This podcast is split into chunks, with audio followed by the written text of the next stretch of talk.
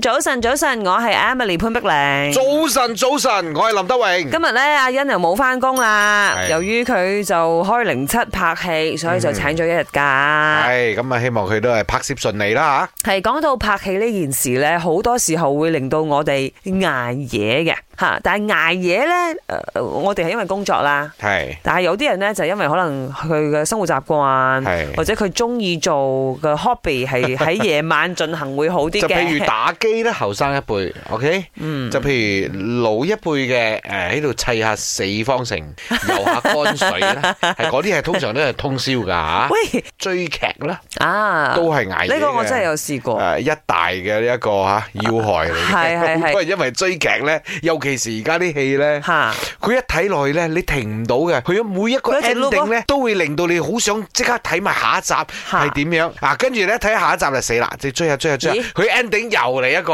誒高潮俾你咁樣。林願愛好似深受其害喎。係啊，我嗰陣時好彩咧，就係喺呢一 個啊你追咩劇誒隔離期間，譬如嗰啲 Squid Game 啊、 ？Money Heist 嗰啲啦， Money Heist 啊，吓跟住嘅仲有一個係細佬哥嘅咩 The Key 啊嗰啲。哦，哇，真係有睇戲嘅喎你，死啊！真係咁，真係大亨嚟㗎，唔 係搞笑。係啦，所以咧今日晚我要講嘢，就要問一問大家，你點解會捱夜？哦我相信前幾日咧，好多人係因為呢個 Commonwealth 嘅羽球混合團體賽，嗯因為你知啦，講到羽球呢件事，好多人都會捱更抵夜去睇尤㗎嘛。其是係團體賽，嚇話明係團體啦嘛，最少就五場噶啦。哈 哈即係好彩打到三比零就三場，咁嗰日我哋打咗四場啦，誒總成績係三比一，都睇到早晨六點啦，係啊五 嘛？點零鐘。錢少奎喺嗰度留言咧，佢就話大學嘅 final assignment 啊，哦，我即係做大趕功課，呢個我都試過嗯，嚇，我都試過。哎呀咁當然呢個我我冇我冇呢個 experience，啊